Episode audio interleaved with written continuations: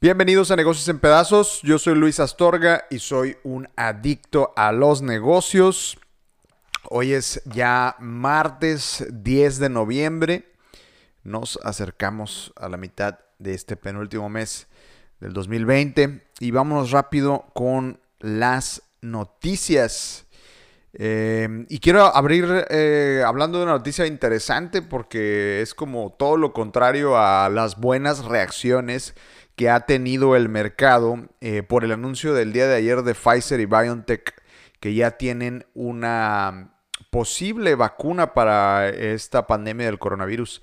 Eh, resultó, y probablemente ya lo vieron en las noticias, que tienen un 90% de respuesta em, en cuanto a inmunidad por el tema de la vacuna. Y hay una serie de empresas que esta noticia no necesariamente le beneficia igual que a otras. Y es que el Standard Poor's 500 y el Nasdaq, dos de las eh, bolsas más importantes eh, en, la bolsa de los Estados Unidos, eh, cayeron en las inversiones de las empresas de tecnología. Las empresas de tecnología, es decir, la gente que tiene acciones de estas empresas empezó a vender porque el hecho de que la pandemia posiblemente llegue a su fin significa una caída de ingresos sustanciosa para estas empresas. El Standard Poor's 500 caía hoy martes ya que se desvanecía el entusiasmo eh, por las señales de una primera prueba exitosa de la vacuna que ya comentábamos que está en etapas finales. Eh, mientras los inversores continuaban sacando dinero de las grandes empresas tecnológicas, que quiere decir que sacan dinero que están vendiendo sus acciones. Y el ejemplo es Netflix, Amazon, Facebook y Microsoft, eh, a las que les ha ido muy bien eh, desde que comenzó a implementarse lo que es el, work, el home office o el teletrabajo o lo que es trabajar desde casa, pues obviamente a todas estas han sido ahora el, el uso el uso común del día a día, ¿no? Entonces el valor ha crecido. Llevó a Wall Street a varios récords. Incluso recordaremos que en el caso de Apple también llegó ya a ser la empresa más valiosa del mundo. Eh, y perdieron el día de hoy alrededor de un 2%. Los índices de tecnología, servicios de comunicación y consumo discrecional perdían más del 1% también, ya que los inversores optaron por sectores que se espera se beneficien en la apertura de la economía total como la energía de la industria. Es decir, ejemplo más claro, el petróleo va a recuperar mucho de su valor cuando volvamos a las calles, porque de nuevo pues se vuelve a utilizar el automóvil, hay más movilidad y demás. Los principales índices de Estados Unidos alcanzaron nuevos picos el lunes luego de que los datos del ensayo de la vacuna para el COVID-19 eh, estimularon las apuestas de una rápida recuperación económica. También recordemos que ya lo, ya lo mencionábamos ayer, la victoria posible de Joe Biden, el demócrata en Estados Unidos, alegró al mercado, sobre todo a Wall Street. Eh, Biden elogió los progresos de la vacuna, pero llamó a la precaución al decir que pasarían muchos meses más antes de que la inmunización generalizada esté disponible. Tampoco hay que olvidar que Joe Biden es, eh, apoya fuertemente el tema del confinamiento. De hecho, en cuanto llegue eh, Joe Biden a la Casa Blanca en enero 20 del 2021, al mediodía exactamente, eh, en ese momento eh, pudieran cambiar mucho las políticas de confinamiento en Estados Unidos y pudieran volver, si es que no hay una solución más, vamos a decir, real en cuanto a vacuna o tratamiento, pudiera ser que el confinamiento regrese. Habrá que ver cómo reaccione, si opta por por em, esta onda de confinamiento u opta por el mercado abierto. Pues ahí lo tienen, curiosa cuestión que el tema de la vacuna no le está beneficiando a las empresas que de hecho se han visto más beneficiadas durante la pandemia, como lo son Amazon, Netflix y Facebook y Microsoft. ¿Por qué? Pues porque la gente va a salir a la calle, va a dejar de ver más tanto Netflix y van a regresar algunos a las oficinas. Bueno, cambiando de tema, Walmart eh, se asoció con la filial de General Motors en un programa piloto de autos de conducción autónoma. Autos que básicamente significa se conducen solos, autónomos. Walmart Inc. dijo el martes que está sumándose a Cruise, una filial cuyo dueño mayoritario es el fabricante de automóviles estadounidenses General Motors. A su lista de socios en el mercado de vehículos de conducción autónoma a través de un programa piloto de entregas para principios del próximo año en Scottsdale, Arizona. Arizona ha sido el precursor de los automóviles autónomos, tanto para Uber como Google. Walmart se había asociado anteriormente con la empresa de tecnología Fleetrex, Nuro y Gatic eh, en programas piloto de entrega de vehículos de conducción autónoma en varias zonas de Estados Unidos y con Ford Motor Company en un programa de entregas en Miami. Cruz lleva ya varios años probando en San Francisco sus vehículos autónomos, al igual que en Phoenix, además de los robotaxis. Ha proporcionado servicios automatizados de entrega de comida a los residentes de San Francisco. Con el respaldo de Honda Motor Company, SoftBank Group y T. Rowe Price Cruz, esta empresa de vehículos autónomos, dijo a Reuters en un correo electrónico que está centrado en hacer que este primer piloto con Walmart sea exitoso. Recuerden que Walmart pues está ahora con el tema de la pandemia, pues eh, las entregas a domicilio para Walmart ahora son pues una de sus grandes, grandes prioridades. Ahora, de lo que se habla, por ejemplo, en el caso de Uber, es que Uber en realidad nunca va a llegar a ser completamente rentable o el modelo de negocio nunca va a llegar a ser lo que debería de ser hasta que no haya autos autónomos, literal, hasta que no eliminen a la persona que conduce el auto, ¿no? Qué loco, qué raro. Pero eh, Uber, por ejemplo, es un caso que sigue perdiendo dinero trimestre tras trimestre y empresas como Walmart y como muchos otros pues están apostando que el día de mañana no va a haber un taxista, no va a haber un conductor, va a haber un auto autónomo y va a cambiar por completo cómo se hace la dinámica de transporte. Y hablando de automóviles, la industria automotriz en México espera mejores ventas en este último trimestre del 2020. La industria automotriz prevé reducir la caída en ventas de unidades nuevas hacia el último bimestre del año, periodo que además suele concentrar 20% de las transacciones anuales. En conferencia de prensa, Guillermo Rosales, director general de la Asociación Mexicana de Distribuidores de Automotores, resaltó que los resultados en los últimos meses han sido cada vez mejores en relación con lo vivido en abril y mayo cuando tuvieron que cerrar actividades por ser consideradas no esenciales. Además, resaltó que el pronóstico de ventas para el cierre del año apunta a las 945 mil unidades, lo que representa una caída del 28% respecto a 2019, menor que el pronóstico de septiembre. En cuanto a la venta de autos, el décimo mes del año registró la novena tasa negativa de 2020 con una caída del 21.3% en las ventas, con mayor impacto en los vehículos subcompactos cuyas adquisiciones se redujeron un 35.1%, mientras que los camiones ligeros y pesados fueron los de mejor desempeño, los primeros con una baja del 10.1 y el segundo con una subida del 13.3 según los datos de esta asociación. Eh, a septiembre pasado, el financiamiento de autos nuevos alcanzó un máximo de participación de las ventas al alcanzar un 62.2%. Con el resultado de las elecciones presidenciales de Estados Unidos, aún pendiente de las medidas que pudiera tomar el actual presidente Trump, no se tiene un panorama claro al respecto de, un posible cambio que pudiera afectar a la industria automotriz en el país, sostuvo Oscar Albin, presidente de la Industria Nacional de Autopartes. Cuestionado sobre la posible impacto, el posible impacto por el eventual triunfo de Joe Biden y sus políticas a favor de los autos eléctricos, Alvin llamó a esperar un poco para tener más claro el panorama. Y miren, los autos eléctricos son fenomenales, pero todavía no están a la escala eh, que representen todavía una amenaza para todos estos vendedores de autos.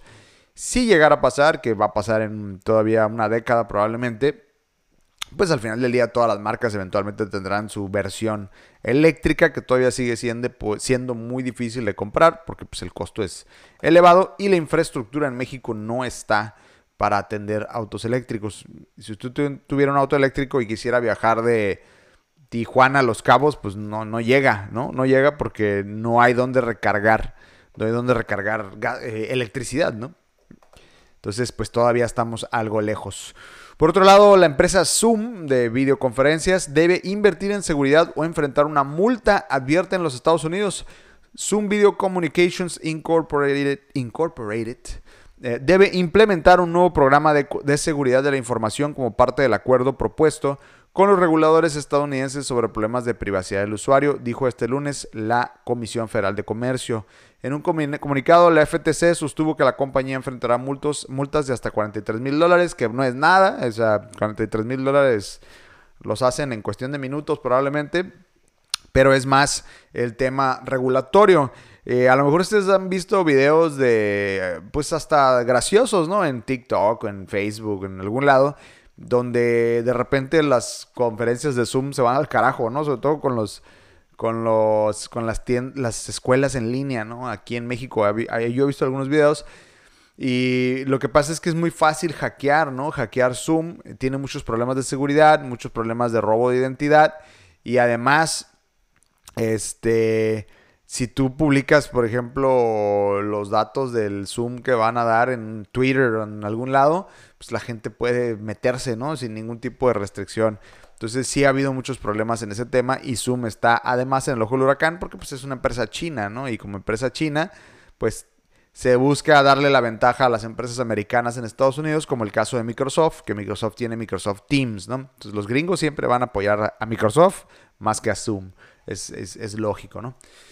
Por otro lado, Aeroméxico prevé recuperar la capacidad de vuelo en diciembre. Grupo Aeroméxico, que opera la principal línea aérea del país, planea seguir, bueno, ya no es la principal línea aérea del país, Volaris lo es ahora. Planea seguir reanudando vuelos el próximo año, aunque todavía hay mucha incertidumbre vinculada al coronavirus en el sector, que podría haber una recuperación más allá del 2022, dijo el lunes un ejecutivo.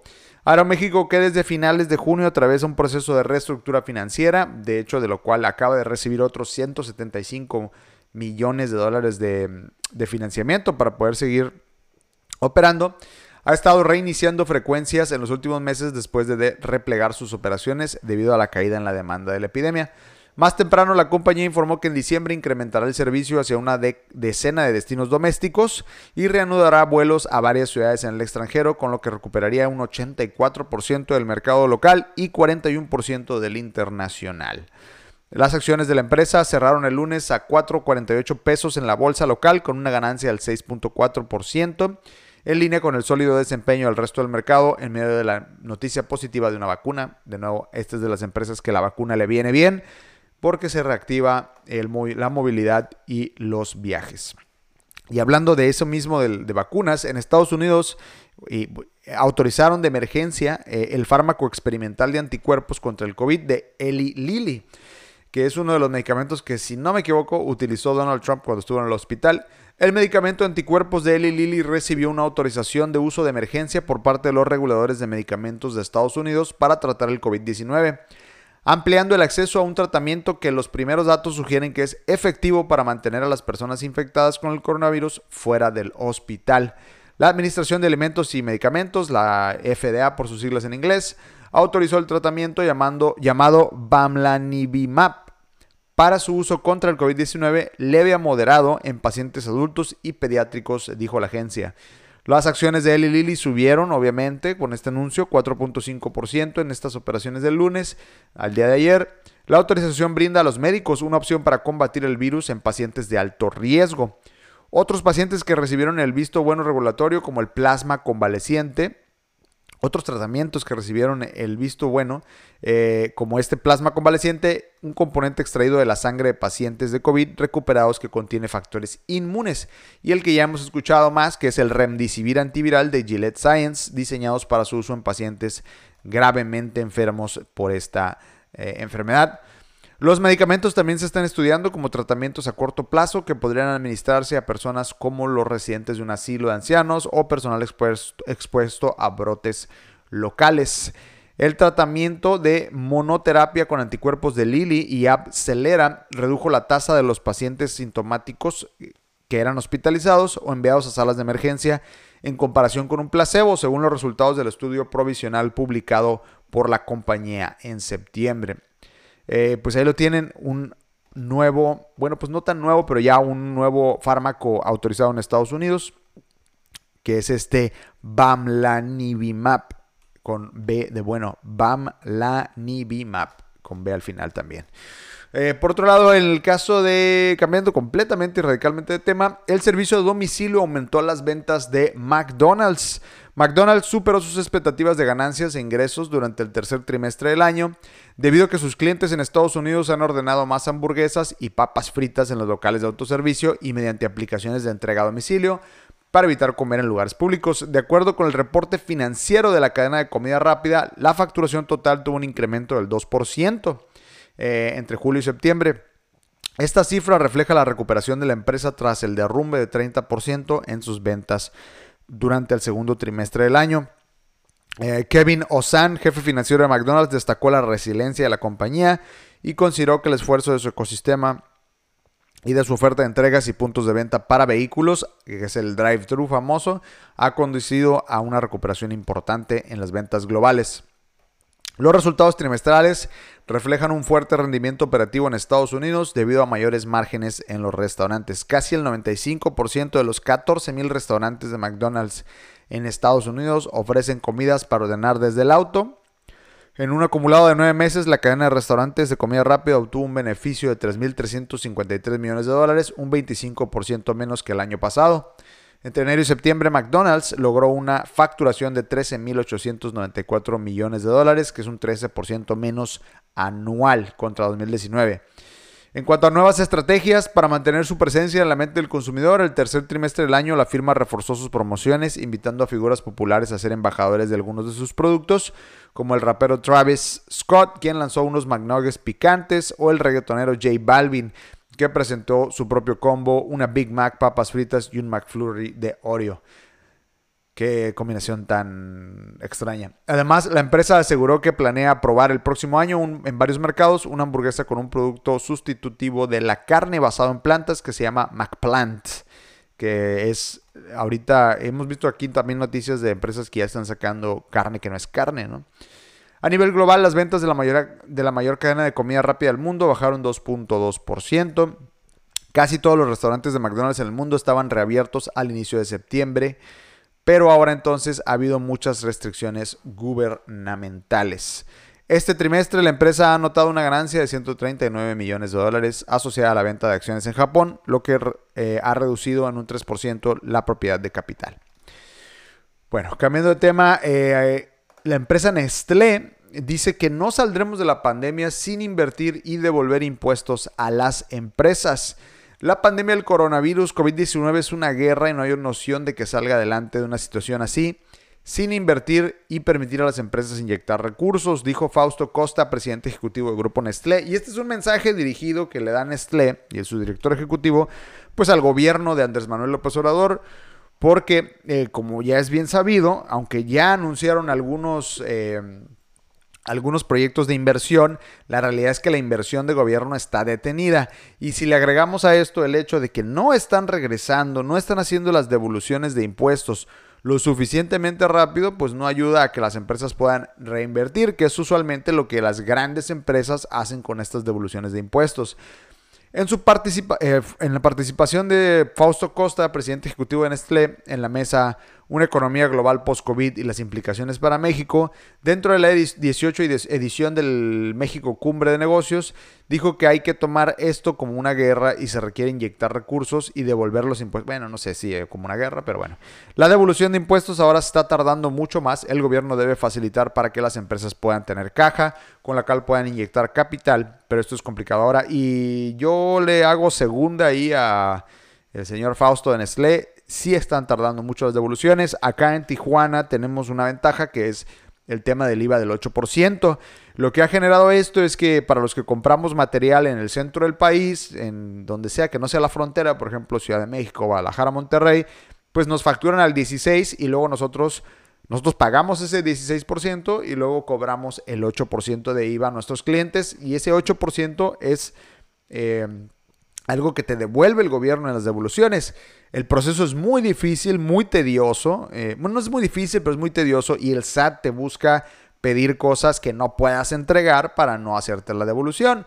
Eh, que en realidad si tienes todo en orden, pues debes de poderlo entregar, pero siempre buscan cómo pedirte y pedirte más documentación y están tardando 8, 9, 10 meses en hacerte devoluciones de impuestos. Eso es una realidad.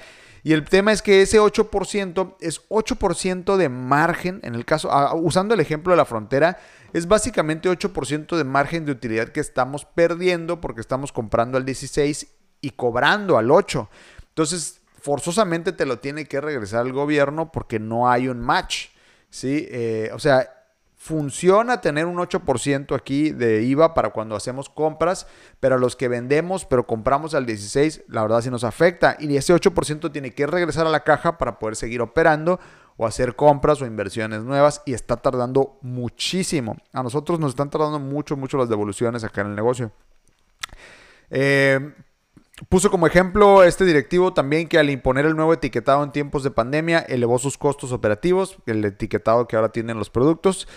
Carlos Capistrán, economista en jefe para México y Canadá de Bank of America, y Ernesto Revilla, economista jefe para América Latina de Citigroup, coincidieron en que es necesario impulsar estímulos fiscales porque se corre el riesgo de retrasar la recuperación económica y es que no hay ni un, ni un, pero ni un este, beneficio fiscal ni, la, ni en la pandemia ni nada, ¿no? El gobierno no está ayudando en nada.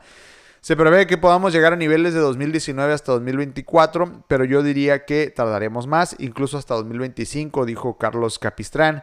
Mientras que Revilla destacó que aun cuando la política del gobierno es no adquirir más deuda, la simple recesión económica elevará la deuda del país, pero ahora se tendrán menores ingresos para responder a estas obligaciones. Pues ahí lo tienen. La verdad que creo, que los comentarios son muy acertados en el sentido de que se requiere una reactivación y gran parte de esa reactivación la puede fomentar el gobierno, pero también tenemos que ser cuidadosos si cuando hacen obra, como estas obras que anunciaron hace un mes o dos meses, pues todas se las llevan, pues no sé, el grupo Carlos Slim, ¿no? O se las llevan los mismos de siempre, ¿no? Salinas Pliego, qué sé yo. Eh, sí hay una cadena de valor que se reactiva, evidentemente no es que se lo lleven nada más ellos. Y lo, lo, menos, lo menos, lo menos que podría hacer el gobierno es el control en el tema fiscal. Ahí es donde ellos tienen todo el control de poder apoyar, por ejemplo, a el sector más grande de México, que son las pymes la economía más grande de México no es Grupo Electra, no es Grupo Carso, no es este Walmart, es las pymes. Es el 70% de las empresas en México son pymes y ahí es donde se necesita hacer los estímulos, no en las grandes empresas. Las grandes empresas, pues, ellos, ellos, ellos tienen aparatos eh, contables gigantescos que les ayudan a generar ahorros de manera legal, eh, espero yo. Eh, y de hecho últimamente se les ha estado cobrando mucho de lo anterior, pero las pymes no tienen absolutamente nada de estímulos. Y esos microcréditos que dio el gobierno, pues la, francamente son una burla. Esos 25 mil pesos no sirven para nada. Eh, son dádivas, es caridad al final del día cobrada. Este, que seguramente no van a pagar casi nadie y van a estar en default, es decir, en morosidad casi la gran mayoría. Entonces sí, en efecto, eh, los comentarios aquí de Nestlé son muy, muy acertados. Se requiere una política fiscal que incentive la recuperación económica de alguna manera y que ayude a las pymes pues, a poder seguir inyectando capital para seguir operando. Más ahora que probablemente nos reactivemos y se va a necesitar ese capital para reactivar restaurantes, bares, tiendas departamentales, tienditas, todos esos negocios que se vieron afectados ante esta situación. Pues bueno, eso es todo por hoy. Muchas gracias por acompañarme a los que están aquí en Facebook e Instagram. Recuerden que al final encuentran todos los episodios en formato podcast en Spotify, Apple Podcast, Google Cast o cualquier aplicación de podcast que tengan en su teléfono celular, tableta o computadora. Busquen ahí negocios en pedazos y nos pueden encontrar los más de 80 episodios que ya tenemos eh, aquí platicando de negocios todos los días. En redes sociales, eh, Spotify, perdón, eh, Instagram y Facebook, estamos como Negocios en Pedazos, Twitter con la letra N, palabra pedazos, N pedazos, así me encuentran, y TikTok como Luis en Pedazos. Eso fue todo por hoy, yo soy Luis Astorga, esto fue Negocios en Pedazos y aquí somos adictos a los negocios, nos vemos mañana.